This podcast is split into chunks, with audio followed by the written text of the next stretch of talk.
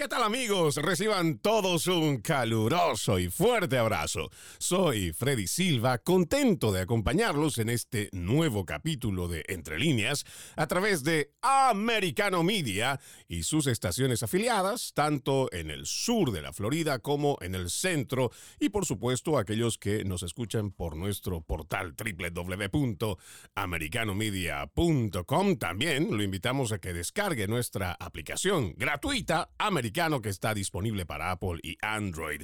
Recuerda que este 2023 usted y yo le decimos no más fake news, no más noticias falsas. Para ello, tenemos para usted este portal www.americanomedia.com donde encontrará un equipo comprometido con el periodismo que lo mantendrá informado minuto a minuto.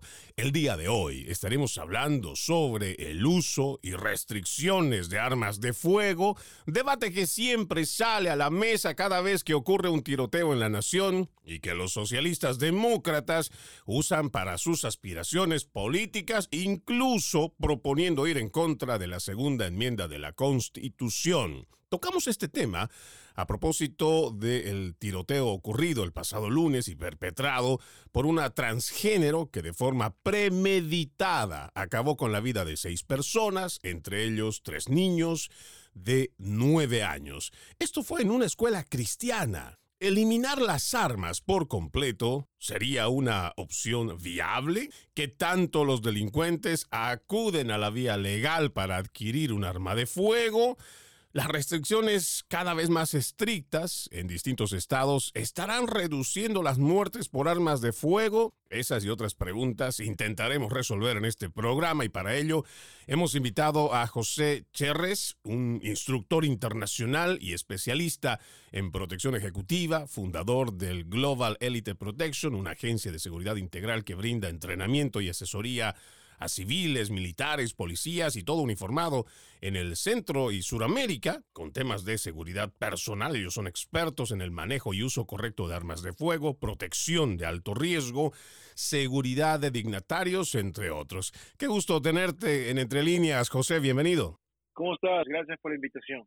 José, esto para nosotros tocar este tema muy importante es uno de los debates que constantemente se abre en la medida que tiene este tipo de hechos lamentables, este hecho luctuoso que deja a familias con el llanto, con el dolor, sobre todo tenemos tres niños de nueve años, es realmente muy lamentable, pero cuando salta el debate sobre el tener o no tener, ¿cómo nosotros hacemos entender a las personas que por mucho que tengan esa idea, incluso podrían estar en lo correcto, o tal vez no, de que sin armas podría ser una sociedad más pacífica, esto es una realidad ¿Qué podemos nosotros decir primero con respecto a esto, José?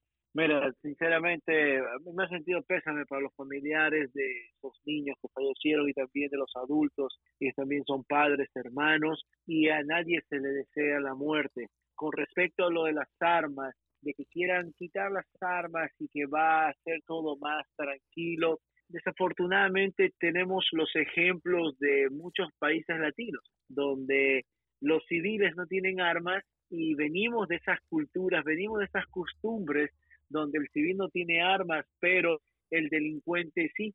Eh, y no es el pero, sino que el delincuente, la rata, el enfermo o el ser humano que quiera hacer algún objetivo de dañar o eliminar o matar a alguien, lo va a hacer de cualquier manera y ese tipo de personas no va a seguir ninguna ley no va a tener ninguna ordenanza y no le va a hacer caso a ningún gobierno. Las leyes y las reglas en cualquier país están hechas para el buen ciudadano, para personas como tú, personas como yo o cualquiera de nuestros oyentes, de que eh, ponen una regla y nosotros vamos a seguir las reglas. Nosotros seguimos, nosotros nos detenemos en el stop, nosotros paramos en la roja, nosotros portamos las armas legales, nosotros somos personas educadas, pero el delincuente no va a hacer caso, el delincuente va a matar, va a asesinar y lo va a hacer con armas legales, ilegales, armas grandes, armas pequeñas, con cuchillo, con bombas, con lo que quieran hacerlo, lo van a hacer. O sea, el decir de que quitar las armas a la comunidad va a resolver las cosas, eso es incorrecto. Está comprobado y no tiene razón de ser. Esto es más sentido común. Yo entiendo que muchas personas tendrán la buena intención al momento de decir que, pues si no existieran las armas, no existieran las muertes por las armas. Y esto es, mm, digo, no quiero no caer en algo que la gente pueda sentirse ofendida. Yo voy a pensar que es algo muy ingenuo. Lo decía el día de ayer en el programa, José donde hacía esta analogía. Usted puede tener un cuchillo de un carnicero, uno bastante grande, y puede dejarlo en la mesa. Ese mismo cuchillo que venga una persona con una enfermedad mental, o no solo una enfermedad mental, alguien que esté pasando por un momento de rabia, de ira, de celos, un, algo que le esté perturbando la mente, ese cuchillo va a utilizarlo como herramienta para dañar a alguien o para matarlo. Ese mismo cuchillo que usted deja en esa misma mesa Va a venir un cocinero, va a venir un chef y va a utilizar ese cuchillo como una herramienta para preparar el plato más exquisito. El problema que aquí tratan los políticos de capitalizar es de cómo quitar las armas a la gente, pero eso desvía del verdadero problema que es la gente que utiliza estas armas y que no está bien de la cabeza. Incluso José, yo había visto en algunas de las entrevistas que te hicieron cómo trata la prensa progresista de acomodar el hecho de que esta transgénero que asesina a las seis personas consigue las armas legales. Y es cierto, pero también aquí está el argumento de que hoy puedes estar siendo el mejor ciudadano del mundo, la mejor persona, pero en un arrebato de rabia, en un arrebato de celos, en cualquier situación que llamamos la condición humana, todo lo que tú puedas haber dejado en el registro para tener un arma de fuego, en ese momento se va porque la desgracia pasa en un segundo, José. Así es, eso, eso siempre me lo han querido como pautar y me lo han querido y ahora, eh, como tú lo dijiste, todas las situaciones de disparos, de asesinatos, de acting shooters, de masacres que hay en los Estados Unidos, los políticos y los medios se ponen a utilizar esto para. Ahora no comenzaron que las AR-15, las AR-15, las AR-15, no. Ahora empezaron con la situación que pasó este lunes, comenzaron a decir ¿Por qué la gente enferma tiene armas? ¿Por qué la gente enferma tiene armas? Entonces, cuando me preguntaban a mí y, se les hacía el ejemplo, yo puedo, yo tengo armas. Eh, si no hace un examen psicológico, mental, médico, físico, lo que ustedes quieran hacer, yo lo voy a pasar el día de hoy. Perfecto, estoy bien. Pero el día de mañana, todos los seres humanos somos diferentes y existen tantos problemas en la sociedad, que es el tema que tú tocas.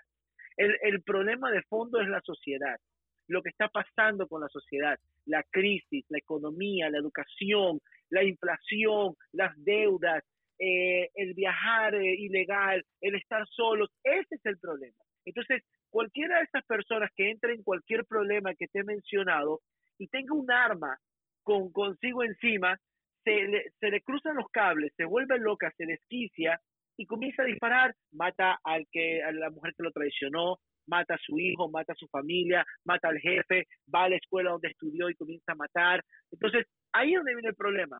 Pero no vengan a decir ahora de que las personas enfermas cogen armas.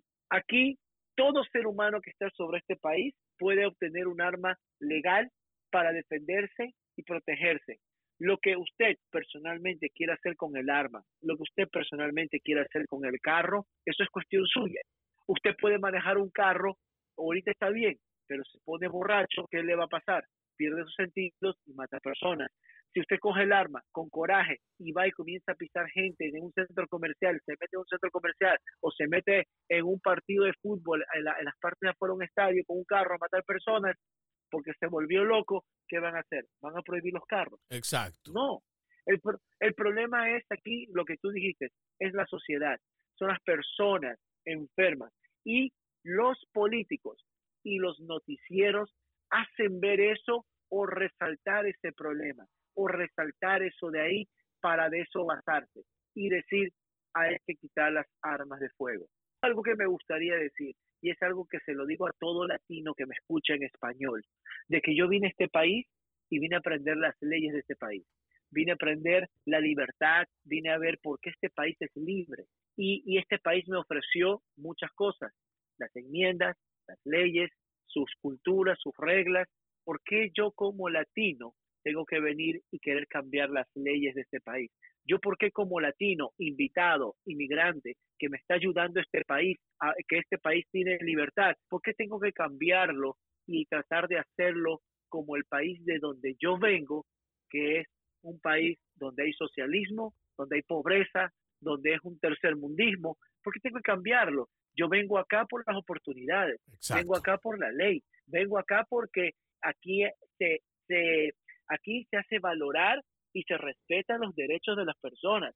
Entonces, yo quiero tener esos derechos de los norteamericanos. ¿Cuál es el derecho de los norteamericanos? El poder tener un arma, el poderte defender, porque en mi país se podía defender, pero aquí sí me puedo defender con un arma de fuego si alguien me quiere hacer algo. Aquí estoy más tranquilo. ¿Por qué quiero, por qué voy a querer cambiar esa, por qué voy a querer cambiar esa ideología? ¿Por qué voy a querer cambiar esta cultura de este país? ¿Por qué? Esa es una reflexión que ojalá la gente pueda asumirla, que la pueda escuchar con mucha profundidad, otra vez haciendo la reflexión y con eso nosotros nos vamos a nuestra primera pausa. Continuamos, continuamos con más de Entre Líneas a través de Americano Media y sus estaciones afiliadas, a quienes les mandamos un fuerte abrazo donde quiera que nos estén escuchando, lo mismo que a aquellos que han descargado ya la aplicación gratuita Americano y nos pueden escuchar donde quiera que vayan. El día de hoy estamos con José Cherres, es instructor internacional, especialista en protección ejecutiva además de fundador de Global Elite Protection. Antes de irnos a la pausa, así es una reflexión muy importante, José, con relación a que lamentablemente algunos inmigrantes cuando llegan a esta nación se sienten después de algunos años con cierto derecho de cambiar lo que es esta cultura, cuando en realidad somos nosotros quienes debemos abrazar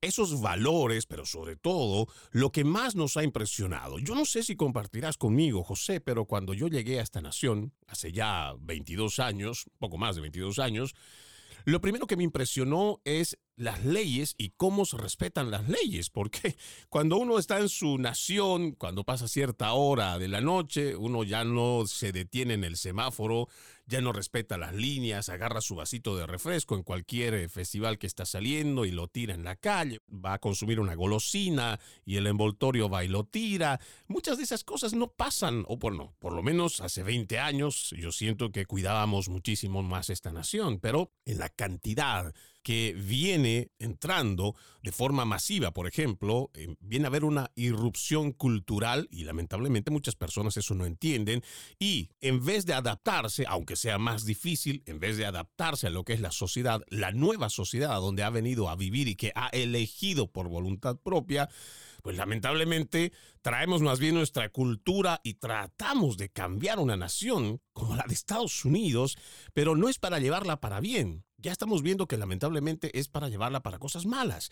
Y hoy cuando hacíamos esta relación con respecto a el uso de armas, me trae a la mente muchas de esas naciones como la de Venezuela, por ejemplo, tú mencionabas muy bien, como entre los primeros pasos ya viene la instructiva del Foro de Sao Paulo con la instrucción del mismo Fidel Castro para el resto de sus secuaces donde hay que desarmar primero a las naciones porque no van a tener con qué defenderse. Y eso es una de las premisas en las cuales uno protege la segunda enmienda, pero no solamente va por ahí.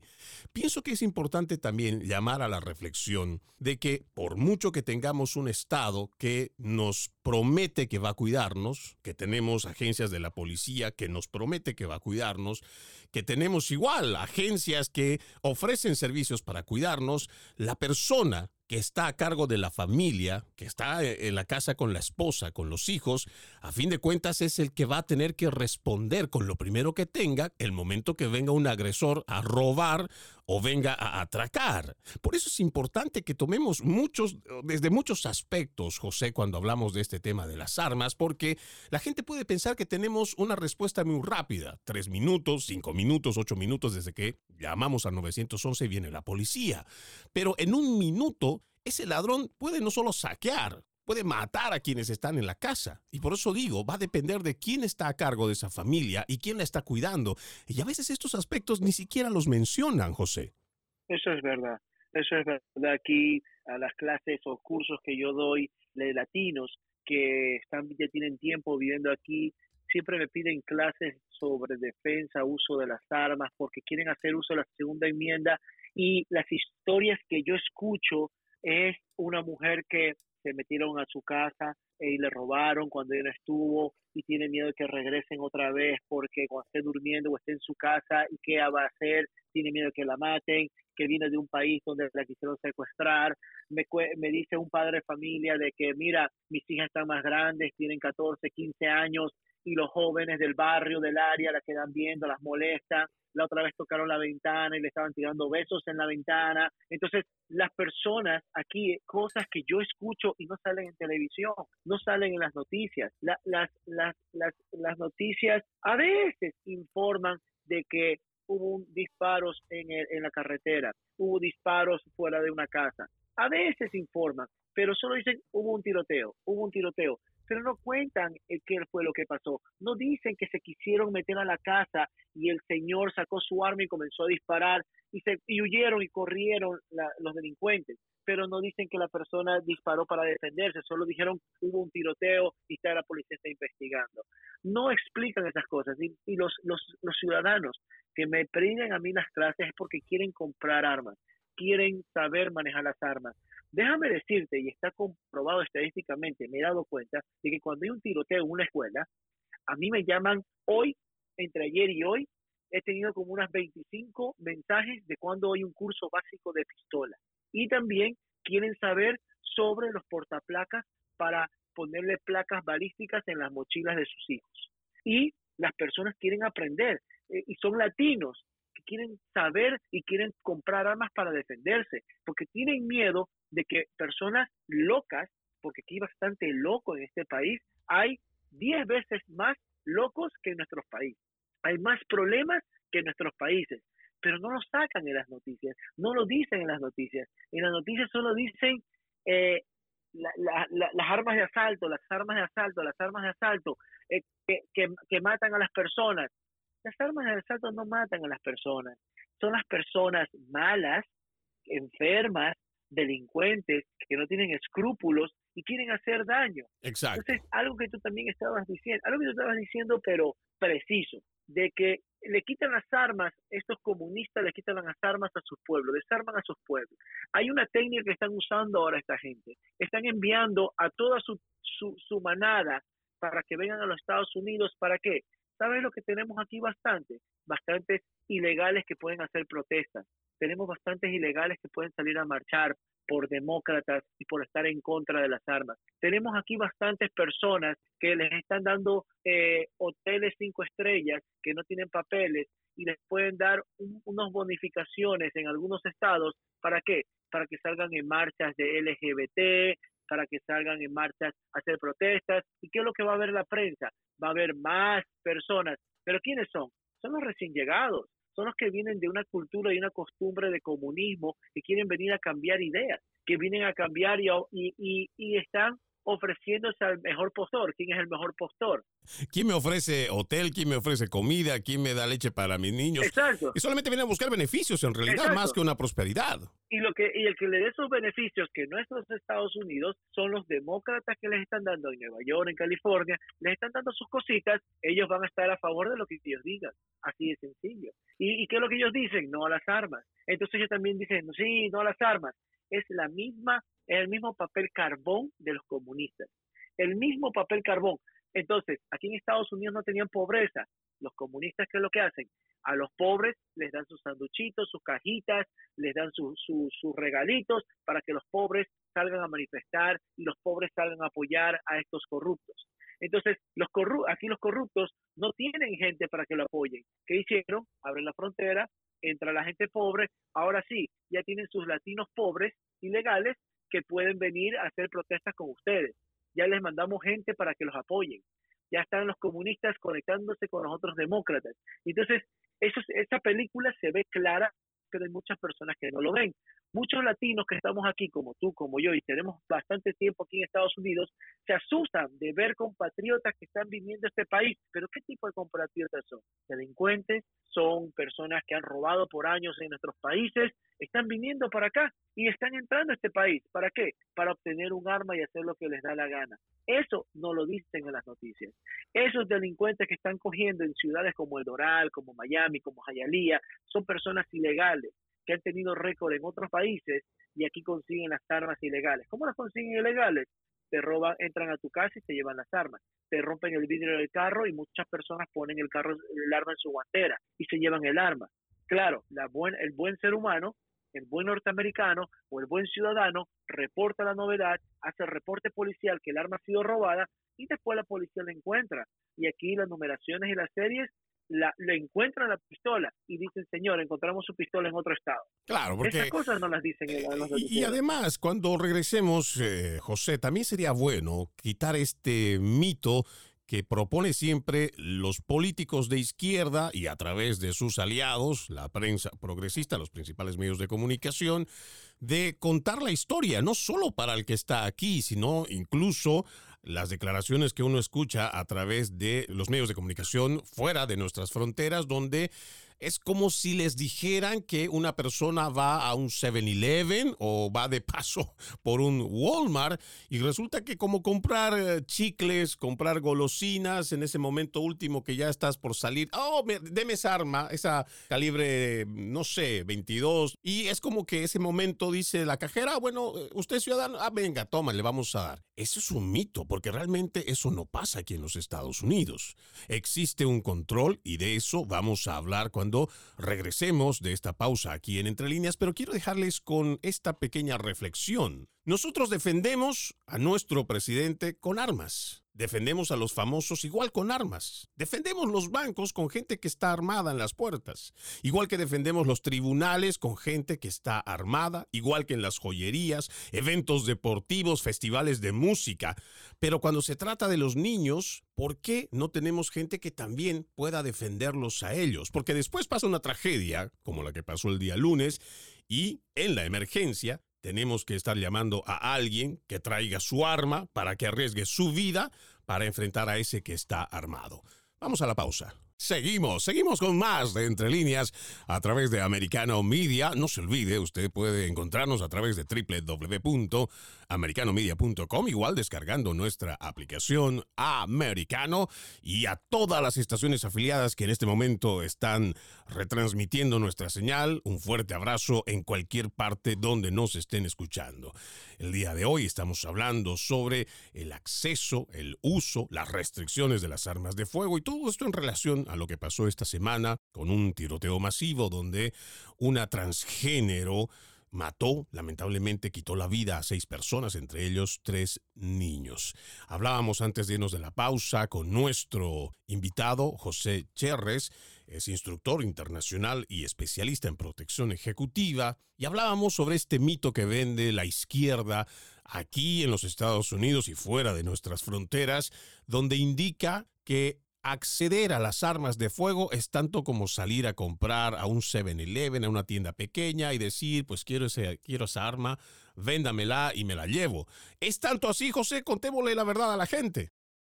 Muchas personas también en las clases me han preguntado, José, yo puedo comprar un arma, José, yo puedo comprar un arma. Para comprar un arma aquí en los Estados Unidos, en cualquier parte de los Estados Unidos, en cualquier estado, tienen que revisarte primero tu récord criminal. Y para revisar tu récord criminal, tú tienes que tener un Social Security, tú tienes que tener una Green Card como mínimo. Y de ahí, si tú eres un ciudadano norteamericano que tienes tu pasaporte azul, tienes un Social Security, tú vas a la armería, tú ves la pistola que quieras comprar por ley del gobierno, por ley del país.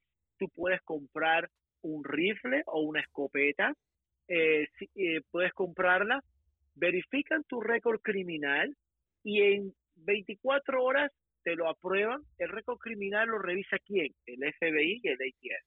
En un sistema unido por esos dos, revisa tu récord y si tú no tienes ningún problema, el FBI que revisa, revisa tanto local como la información de afuera. El ATF lo mismo.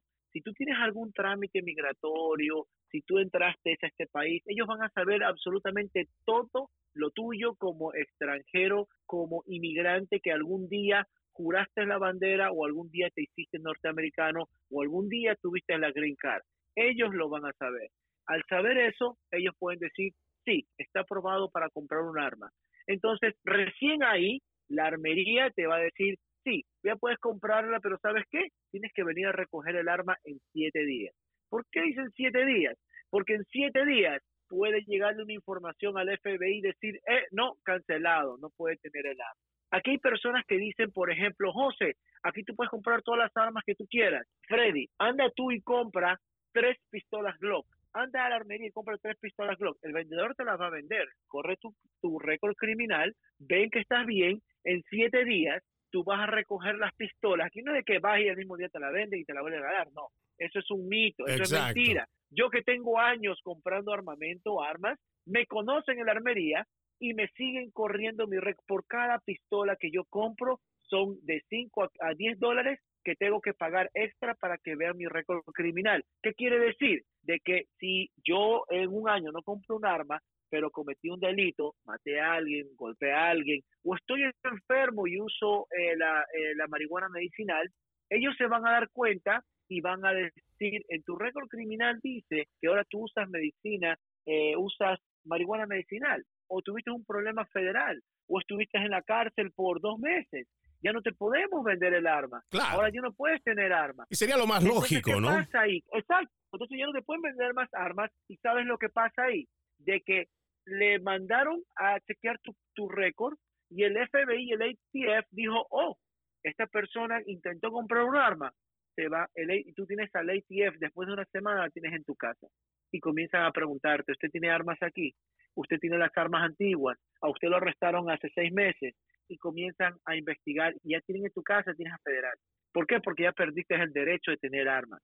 Eso es lo que las personas no saben. Anda tú, y compra tres pistolas Glock. Exacto. Pasas el examen, el pasas el background check, pasas el background check y tú sabes lo que va a pasar en, una semana. Eh, te lleva las armas y pasado dos semanas más, tú tienes al ATF en tu casa. Y el ATF, para cualquier persona que compre armas repetidas, algunas armas, es un red flag. Es un flag para el ATF. Y el ATF va a ir a tu casa y te va a decir, ¿usted por qué está comprando tres pistolas? Estás en todo tu derecho, tú puedes comprar todas las que tú quieras, pero se le hace sospechoso al, al, ATF de que vaya Freddy y compre tres pistolas el mismo día. Y seguramente ahí también es lo que la gente podría encontrar como eslabón más débil, porque también hay que decirlo, algunas veces, incluso cuando salen las red flags, quienes no hacen el trabajo, ya sea de verificación o como el ATF que debería ir y comprobar, pues también eso ya recae en la persona que se supone está encargada de controlarlo. Y ahí, por ejemplo, ya el, el ciudadano correcto, el ciudadano que va por la vía legal y que hace todos sus trámites, pues ya no es culpable. Pero eh, desde las voces que escuchamos de los demócratas y después se replica a través de la prensa progresista como una narrativa, para ellos todo es culpa de las armas. Ahora, hay otra cosa que para mí me parece también un mito ¿no? Porque cuando uno va revisando qué tan efectivas son las restricciones, uno se encuentra con datos que son realmente escalofriantes. Primero, José, hay uno que para mí es muy alarmante, pero no es la primera vez que lo menciono y no es este año la única vez que lo he dicho a través de este programa. Nosotros hacemos algún tipo de escándalo y vociferan los de la izquierda y empieza a haber de todo cuando se da un hecho como el que pasó el día lunes, donde sí, lamentablemente han muerto seis personas. Y qué doloroso, peor aún cuando se trata de niños. Pero son seis personas. Y usted no vaya a malinterpretar lo que digo, amigo cuando me refiero a solo seis personas. ¿Y por qué menciono esto? Porque si nosotros comparamos la cantidad de tiroteos por fin de semana que ocurre, por ejemplo, en la ciudad de Chicago, yo no entiendo por qué el resto del país no estaría realmente haciendo un verdadero escándalo, lo mismo que los medios de comunicación. Aquí tengo el artículo del suntimes.com, esto está actualizado en la fecha de hoy, donde se habla de 108 víctimas que han sido asesinadas en este 2023, solo en Chicago y por armas de fuego, o sea, fueron disparadas. Usted puede entrar a esta dirección, vuelvo a decirle, suntimes.com y hace un slash homicide y va a encontrar, por ejemplo, el más reciente dice, un desconocido murió el 29 alrededor de la una de la mañana después de que le dispararon. Otro igual de 22 años, lo mismo, después de recibir un disparo, 3 de la tarde. Y va sumando y va viendo la lista. Incluso hay cuerpos que ni siquiera los han reconocido hasta el día de hoy. Pero de eso la gente no habla y ahí es donde uno se da cuenta, José, cómo se manipula este tema de los tiroteos que llaman masivos, pero hay bastante hipocresía cuando, por ejemplo, no hablamos de estos tiroteos que pasan en Nueva York, en Chicago o en el estado de California. Me parece como estuvieras mencionándome México. A México tampoco pasa nada. En México hay muertes, femicidios, eh, asesinatos, sicariatos, secuestros, y el presidente dice que no pasa nada, el presidente de México. Venezuela lo mismo, Chicago también, Chicago eh, hay muertes, ¿sabes qué? Eh, yo no yo no yo no voy a las a las a las a las estadísticas, yo voy a lo que me conversan mis compañeros o amigos policías de Chicago, que ah, me entero haciendo cursos o tomando cursos con otros compañeros, me dicen somos de Chicago o vine de Chicago, me cambié de policía, vengo para acá, ¿por qué? Porque en Chicago no se resuelven los problemas, en Chicago no nos tratan bien a los policías, nos amenazan, eh, por eso prefiero venirme para la Florida para ser policía. Entonces, a mí me cuentan esas cosas los mismos policías que están allá. Me dice, hay tanta muerte, hay tanto crimen en Chicago que no nos da abasto, no tenemos personal y no quieren dar más dinero o no quieren apoyar a la policía de Chicago sin hablar de Nueva York. Yo paso dando también entrevistas de Nueva York. Me pasan llamando para que les dé consejos porque se mata la gente en el metro, se mata la gente en, en, las calles de Nueva York. Sale alguien y le comienza a disparar a diestra y siniestra, donde es un estado que no puedes tener un arma oculta, no puedes transportar un arma por la calle. Y entonces muchachos por allá, gente por allá anda armada y se disparan entre ellos, entre pandillas, entre venta de droga o un vagabundo que no puede estar ahí, lo matan. Y eso no sale en la televisión, eso no dicen en las noticias. Y me llaman a mí radios, reporteros, y me dicen, José, ¿nos puedes dar consejos cuando vean a alguien haciendo esto en el metro? ¿Qué se puede hacer? Pero recuerda que no tenemos armas. Exacto. ¿Qué, qué les puedo decir? Corran, nada más, corran, huyan de ahí.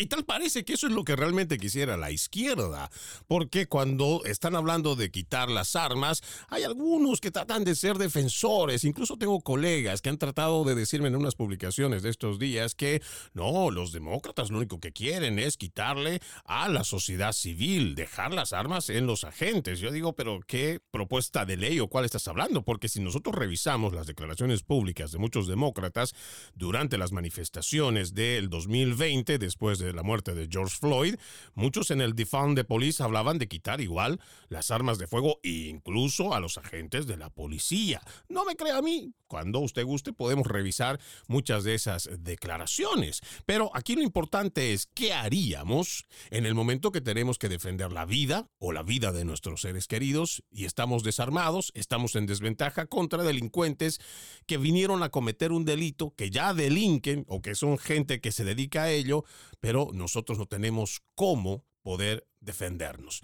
Con esto vamos a la pausa, amigos. Gracias, muchas gracias por continuar con Entre líneas a través de Americano Media y las estaciones afiliadas. Reciban todos un gran abrazo de este servidor. El día de hoy estamos hablando de un tema que realmente es muy importante y tiene que ver con el uso y restricciones de armas de fuego.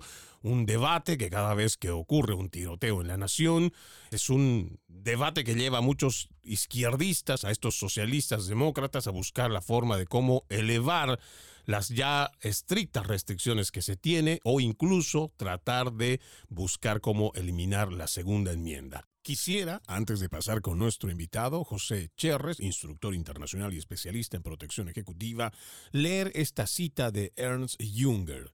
Él dice, y por favor presten mucha atención porque tiene mucho sentido en cuanto a lo que vivimos el día de hoy largos periodos de paz promueven ciertas ilusiones. Una de ellas es creer que la inviolabilidad del hogar se basa en la constitución. En realidad, se basa en el padre de familia que se encuentra en su puerta rodeado de sus hijos con hacha en mano. Esta es una cita que para mí tiene un mensaje bastante profundo y le digo por qué a lo largo de las últimas décadas nos han hecho creer que el Estado como tal nos garantiza la seguridad y la protección. Y esa es una ilusión. Nos han dicho además que esas mismas leyes en las cuales se han cimentado garantizarían que nuestras vidas estarían seguras. Y esa también es otra ilusión, porque en realidad el único que al final del día podría defender la vida de uno mismo y también la de sus familias es aquella persona que tiene algo con que defenderse ya sea un cuchillo, un hacha en mano, lo mismo que un arma de fuego. Por eso es importante que nosotros reflexionemos sobre este tema. Yo me siento orgulloso, como la mayoría de los estadounidenses, de nuestros cuerpos policiales, de las oficinas de sheriff, y para mí es importante que tengamos siempre gente muy preparada y lista para responder ante las distintas situaciones, pero sabemos que entre los 3, 5, 7, 8 minutos que llegue la policía a atender el llamado de emergencia, en un minuto pueden pasar muchísimas cosas. Por eso es importante reflexionar cada vez que escuchamos propuestas de estos políticos de izquierda que nos hablan de eliminar las armas de fuego.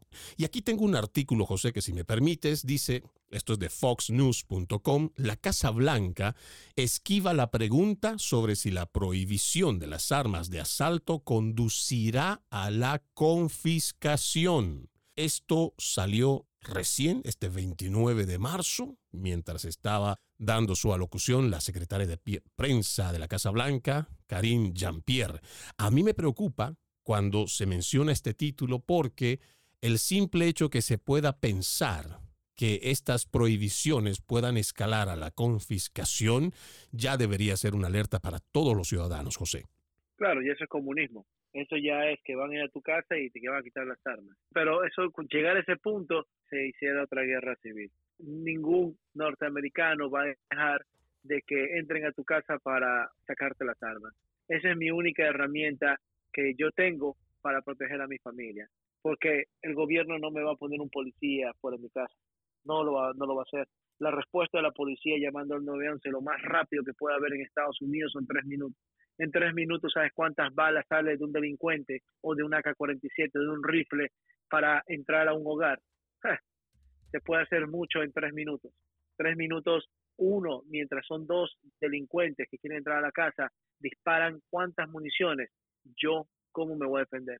Eso pusiera molesto a muchos norteamericanos de, te puedo decir como decir como de raza norteamericana, de herencia norteamericana, de, de patriotas, realmente patriotas de sangre norteamericana, de que si alguien le va a quitar las armas, se va a poner a pensar en, sus en, en, sus, en sus ancestros, se va a poner a pensar en sus abuelos, se va a poner a pensar en sus familiares que dieron sus vidas por este país que está como está.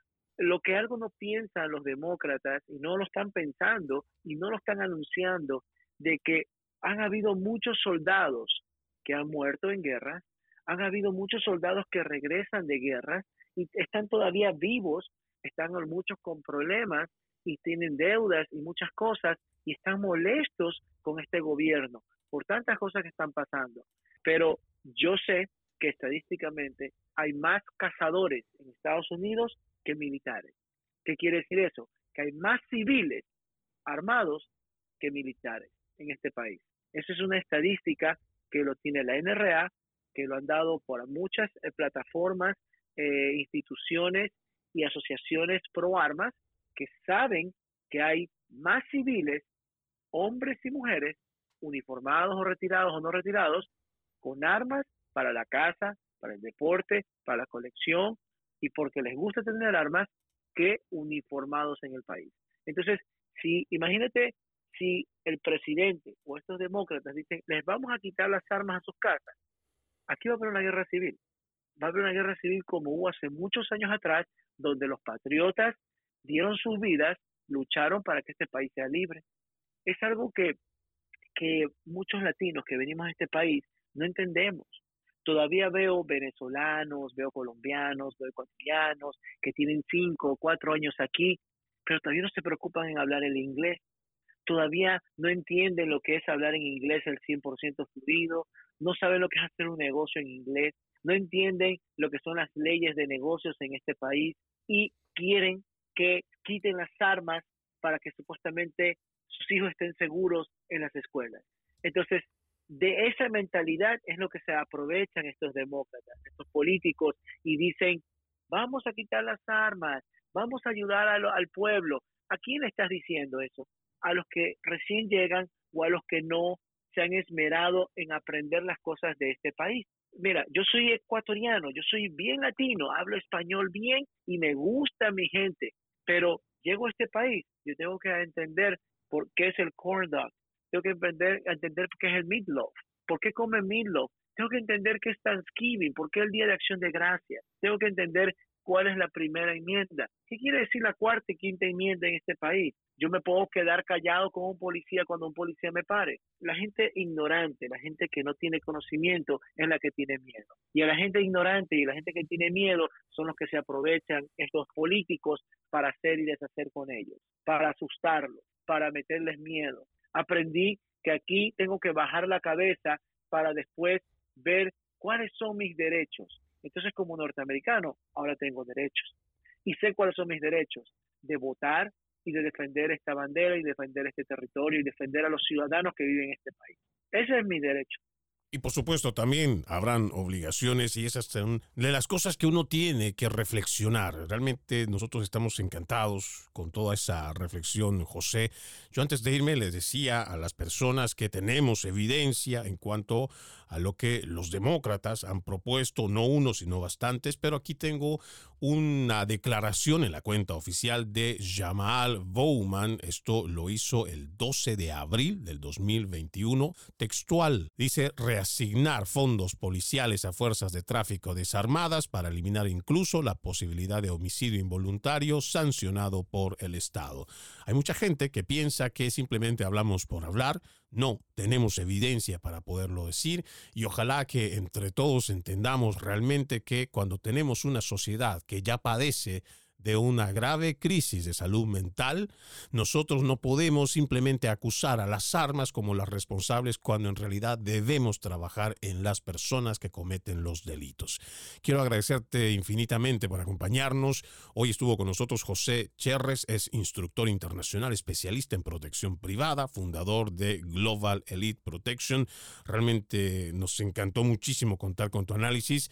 Muchas gracias, José. Gracias por la invitación, Freddy y bueno, que las personas que nos estén escuchando se instruyan, eh, lean, que no se dejen guiar por las noticias falsas y que no solo vean un noticiero, entiendan todos los noticieros y saquen su propia deducción y elijan a las personas correctas, a los políticos correctos, no se dejen engañar. Eso es lo que yo les dijera a todos. Y con esa reflexión nosotros vamos poniendo punto final a este capítulo de Entre líneas. Soy Freddy Silva, gracias por acompañarme. Los invito a continuar con la programación de Americano Media. Buenas tardes.